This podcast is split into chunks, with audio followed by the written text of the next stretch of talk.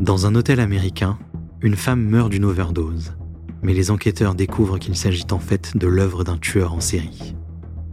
Pendant ce temps, en Arizona, une employée de bureau s'écroule subitement après avoir bu l'eau de la fontaine à eau. Qui est l'empoisonneur de cette entreprise? Dans une autre affaire, alors qu'une femme est trouvée morte dans son bain, une odeur de solvant flotte dans l'air, faisant comprendre aux experts qu'elle ne s'est pas noyée seule. Quand des composés toxiques sont utilisés pour tuer, les chimistes se retrouvent alors en première ligne pour confronter les coupables. Vous écoutez La chimie, arme fatale des tueurs, première partie. À 10 heures le samedi matin 10 décembre 1994, la police fut dépêchée à la chambre d'hôtel de Lowell et Roberta Amos à seulement un pâté de maison du poste de police. Lowell déclara que sa femme était morte des suites d'une overdose de cocaïne. Il y avait bien une paille et une carte à jouer dans un des tiroirs de la table de chevet, mais aucune trace de drogue. Amos déclara qu'il avait paniqué et qu'il l'avait jetée dans la toilette lorsqu'il s'était aperçu que sa femme était morte. Mais Amos ne semblait pas seulement s'être débarrassé de la drogue. La chambre était immaculée. Les draps, cependant, où gisait la victime étaient complètement souillés.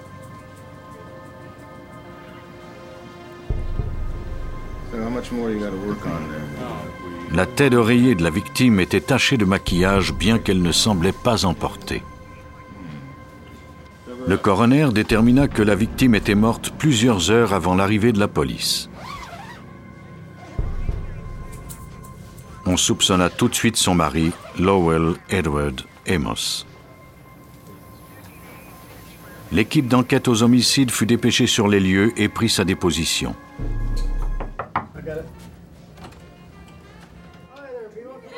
Roberta Amos avait été vue la dernière fois en compagnie de son mari dans la suite d'hôtel de son associé, Norbert Crabtree. La firme pour laquelle il travaillait leur avait réservé des suites à l'hôtel où avait lieu la réception de Noël. Ainsi, les membres de la direction n'auraient pas à limiter leur consommation d'alcool. Lowell et Roberta venaient de se séparer, mais Roberta avait tout de même accepté d'accompagner son ex-mari. Après la soirée, Crabtree invita le couple dans sa suite pour un dernier verre. Ils y restèrent jusqu'à 4h30 du matin.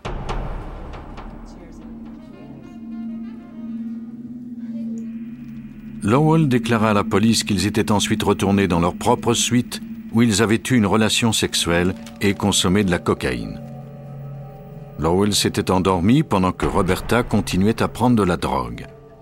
Selon lui, elle avait des problèmes de sinus et n'était pas capable de la renifler. Elle avait fait l'overdose pendant qu'il dormait. Peut-être s'était-elle injecté la drogue. Lowell avait hésité à alerter la police tout de suite à cause de la cocaïne. Il disait qu'il l'avait jetée.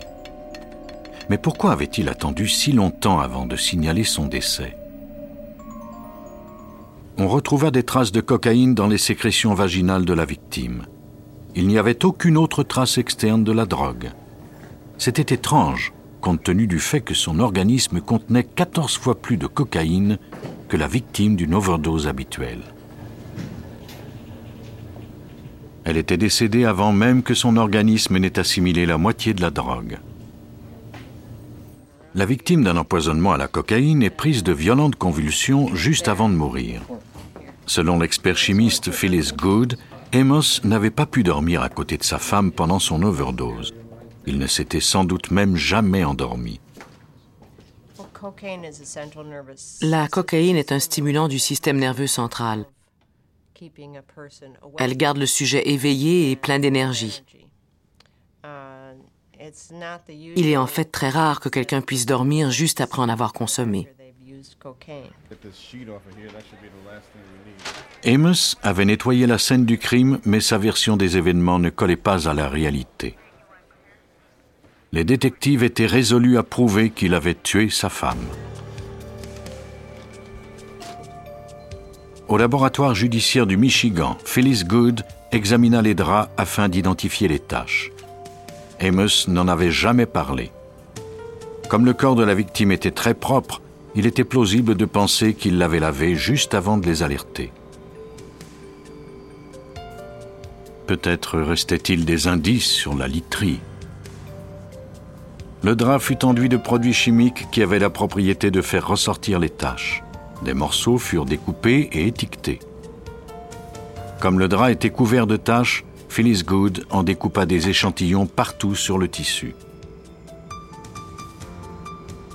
Elle répéta le même procédé sur la tête d'oreiller afin de vérifier s'il y avait autre chose que du maquillage.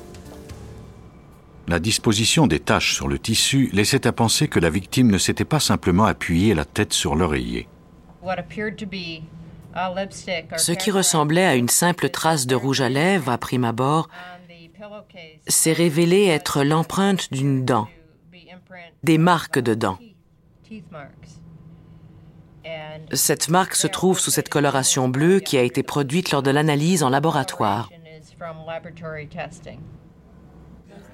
Des témoins avaient déclaré à la police que la victime était maquillée. Les marques sur l'oreiller démontraient qu'elle l'était effectivement lorsqu'elle s'était couchée. Pourtant, il n'y avait pas de traces de maquillage sur son visage lorsqu'on l'avait analysée. Elle semblait avoir mordu l'oreiller avant de mourir, ou peut-être encore le lui avait-on appliqué fermement sur le visage. Il y avait une blessure sur son nez qui semblait indiquer qu'elle avait reçu un coup ou subi une forte pression. Les échantillons de tête d'oreiller et de drap furent envoyés au laboratoire judiciaire de la police d'État pour subir d'autres analyses. Les enquêteurs attendaient les résultats. Ils interrogèrent les collègues du suspect, dont Norbert Crabtree. Selon ce dernier, Lowell Amos l'avait appelé à 8h30 le matin en lui demandant de l'aide. Crabtree, qui avait été réveillé par le téléphone, ne se rendit à la chambre que vers 9h30. Un autre collègue l'accompagnait. Lowell leur annonça que Roberta était morte. Il leur remit alors un sac qu'il leur demanda de lui garder. Le détective Patrick Hanahan était assigné à cette enquête. Le petit sac de cuir contenait une serviette tachée de l'hôtel, qui sentait particulièrement mauvais, un blouson et une seringue sans aiguille. Amos reprit le sac chez ses amis un peu plus tard. Les enquêteurs ne parvinrent jamais à le retrouver. Ils devraient se contenter des indices dont ils disposaient pour découvrir ce qui s'était passé, c'est-à-dire le drap et la tête les examens ne révélèrent que la présence de cocaïne sur les draps. Selon les résultats de l'analyse, il n'y avait sur les draps ni tache d'urine, ni trace de sperme ou de liquide séminal. Et tout ce que nous avons réussi à identifier dans les sections brunes, c'était des traces de pu. L'équipe fut incapable d'identifier les taches brunes ça ne faisait qu'ajouter au mystère. Pour ce qui était de la cocaïne, le fait qu'il y en ait sur le dessus et les côtés du drap indiquait que Lowell avait trafiqué la scène, soit par crainte d'être accusé d'avoir tué sa femme, soit pour cacher qu'il l'avait bel et bien tuée. Lowell Edward Amos avait un dossier criminel et les détectives y découvrirent bientôt une information intéressante il n'en était peut-être pas à sa première victime. Lowell Amos, le suspect numéro un dans l'enquête sur la mort de Roberta Amos, avait un passé douteux. La première Madame Amos, Sandra, était morte en 1979 à l'âge de 36 ans. Elle était mariée à Lowell depuis 9 ans. Selon ce dernier, elle avait consommé en même temps un sédatif et du vin. Elle était tombée et s'était frappée la tête sur le comptoir de la salle de bain. Il y avait bien des traces de sédatifs et d'alcool dans le sang de Sandra, mais pas en quantité suffisante pour lui faire perdre l'équilibre. La majeure partie du médicament se trouvait encore dans son estomac et n'avait même pas encore été assimilée. Elle avait une seule petite éraflure au-dessus de l'œil. Ce n'était certes pas suffisant pour l'assommer ou pour la tuer. Il n'y avait malheureusement pas assez d'indices pour ouvrir une enquête. Lowell Edward Amos toucha la somme de 350 000 dollars à titre de bénéficiaire de l'assurance vie de sa femme. Peu après, il épousa Caroline, la maîtresse qu'il avait eue pendant son mariage avec Sandra. Leur relation était difficile. Caroline se disputait avec Lowell chaque fois qu'il prenait une police d'assurance sur sa vie. Il avait refusé de renoncer à ses assurances et en 1988, Caroline l'avait chassé du foyer. Il était alors parti vivre chez sa mère de 76 ans, Mary Tolles. Il resta avec elle pendant environ deux semaines jusqu'à ce qu'elle tombe malade et soit transportée d'urgence à l'hôpital. Son médecin émit l'hypothèse qu'elle avait été droguée, mais aucun des médicaments qui lui avaient été prescrits n'avait pu la mettre dans un tel état. Sa santé s'améliora pendant son séjour à l'hôpital et on lui donna bientôt son congé. Caroline Amos appelait sa belle-mère Mary Tolles toutes les semaines pour s'enquérir de son état. Quelques semaines après son retour de l'hôpital, c'est Lowell qui répondit à son appel. Il lui apprit qu'il venait tout juste de découvrir le corps de sa mère. Apparemment, elle était morte depuis plusieurs heures. Caroline, accompagnée d'une amie, se rendit immédiatement à la résidence de sa belle-mère. Lowell était en train de mettre ses effets personnels dans son auto. Il ne voulait pas que quelqu'un apprenne qu'il vivait chez sa mère. Il toucha bientôt un million de dollars en héritage. Mary Tolles ne fut jamais autopsiée à cause de son âge avancé. Caroline autorisa Lowell à revenir vivre avec elle.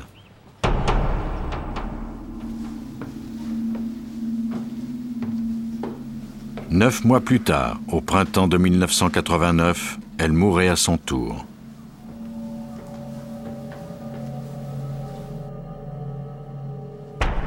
Selon la déposition de Lowell, il lui avait servi un verre de vin pendant qu'elle se séchait les cheveux dans la salle de bain.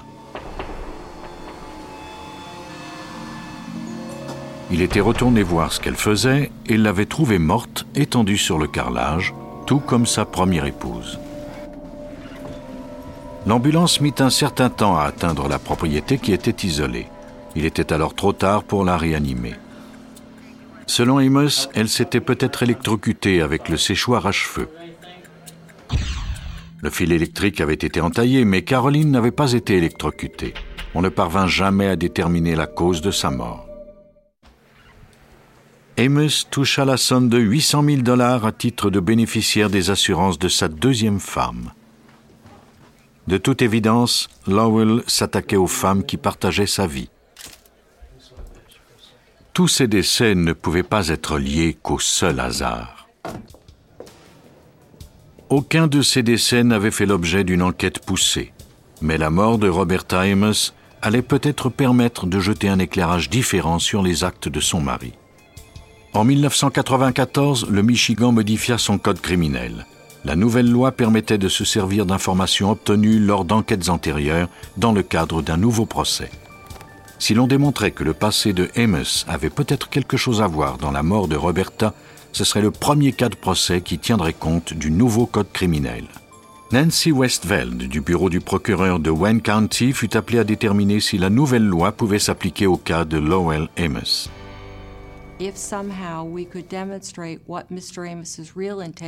Nous devions revenir sur le passé de M. Amos et tenir compte de son comportement lors du décès des autres femmes de sa vie pour démontrer quelles étaient ses vraies intentions. Tout comme les autres victimes, Roberta Amos était morte depuis quelques heures lorsque les autorités avaient été avisées. Lowell s'assurait que ces femmes ne pouvaient plus être sauvées. Il voulait être sûr qu'on ne parviendrait pas à les ranimer parce qu'il les voulait mortes.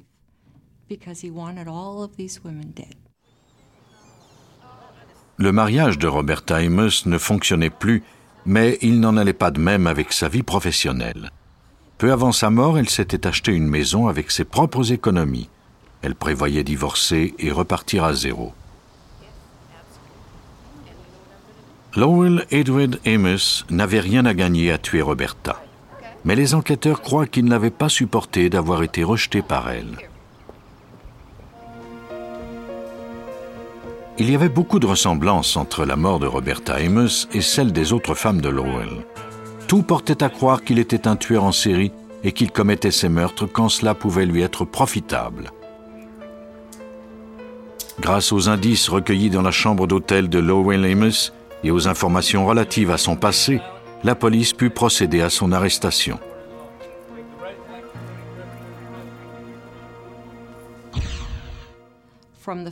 Les photos de cette soirée montraient une Roberta Amos heureuse. Elle semblait bien s'amuser. Peut-être était-elle remplie d'espoir pour son avenir. Elle se trompait. Lors du procès, la poursuite présenta une reconstitution de la dernière soirée de la vie de Roberta Amos. Le couple avait quitté la suite de Norbert Crabtree pour retourner dans sa propre chambre. Lowell avait dissous une grande quantité de cocaïne dans de l'eau. Il était ensuite parvenu à immobiliser sa victime et il avait utilisé une seringue pour administrer la drogue. Elle avait alors probablement été prise de convulsions et il l'avait étouffée avec un oreiller. Lowell avait ensuite nettoyé le corps et la scène du crime du mieux qu'il pouvait avant d'appeler Crabtree pour que ce dernier le débarrasse des indices qui restaient. Pour ce meurtre, il fut condamné à la prison à vie sans possibilité de libération conditionnelle. Il était parvenu à échapper à la justice à maintes reprises grâce à d'ingénieux stratagèmes, mais son passé avait fini par le rattraper.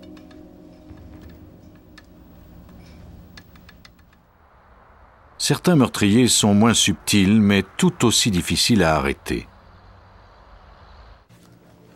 Le lundi 24 mars 1986, à Tempe, en Arizona, la journée commença comme tous les lundis. À 8h30 du matin, les employés de la compagnie d'assurance Transamerica Title étaient déjà à leur bureau.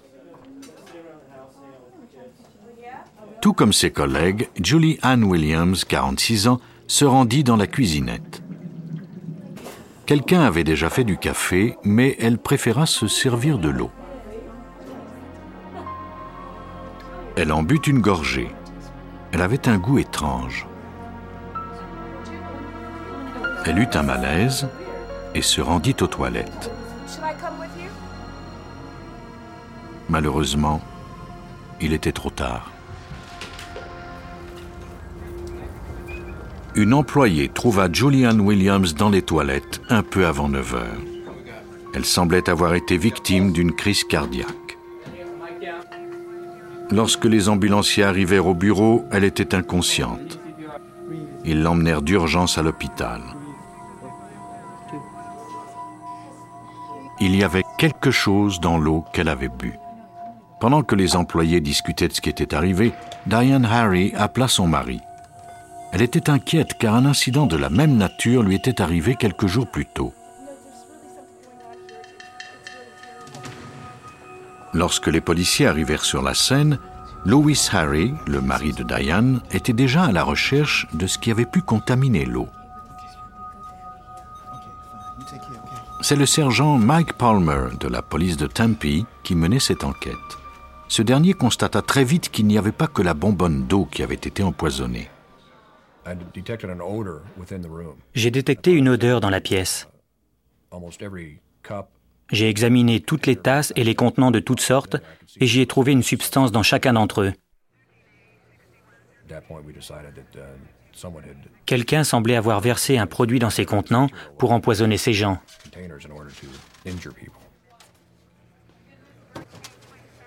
Heureusement, il n'y eut pas d'autres victimes.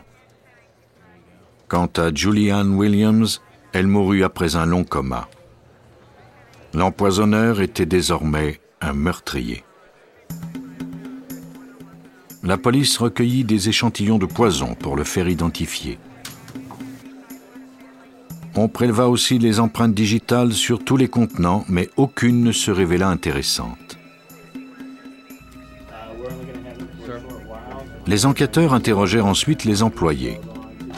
Diane Harry mentionna que le vendredi précédent, elle avait été incommodée après avoir avalé une gorgée de scotch chez elle. Le samedi suivant, elle avait eu le même malaise en buvant une tasse de thé. Elle avait peur d'être la cible de l'empoisonneur. C'était pour cette raison qu'elle avait appelé son mari au moment où Julianne était tombée malade. Les enquêteurs interrogèrent Louis Harry. Ce dernier était également inquiet que quelqu'un tente d'empoisonner sa femme. Il déclara qu'il avait reçu des lettres de menaces du petit ami d'une femme qui l'avait aidé. Peut-être cherchait-il à se venger. La police demanda à Louis de lui remettre ses lettres ainsi que la bouteille de scotch et la théière afin de procéder à des analyses. On confisqua également toutes les cartes de sécurité que les employés utilisaient pour rentrer dans l'immeuble. La personne qui avait mis le poison l'avait probablement fait pendant le week-end. La police constata que seulement une carte de sécurité avait été utilisée. Cela s'était produit à 10h18 le samedi matin. Il s'agissait de la carte de Diane Harry. J'ai demandé des explications à Madame Harry au sujet de cette information, et elle m'a affirmé ne pas avoir utilisé sa carte. Elle ne comprenait pas comment cela avait pu se produire, puisqu'elle l'avait mise dans son sac à main et qu'elle n'y avait pas retouché.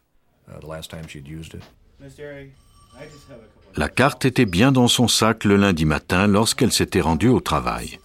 Diane Harris en tenait à dire qu'elle n'était jamais sortie de la maison puisqu'elle n'avait pas quitté le lit du week-end. Tout semblait incriminer Diane Harry.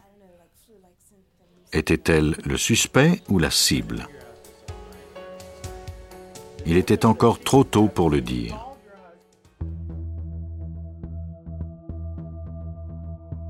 Vous venez d'écouter Police Scientifique. Si vous avez aimé ce podcast, vous pouvez vous abonner sur votre plateforme de podcast préférée et suivre Initial Studio sur les réseaux sociaux.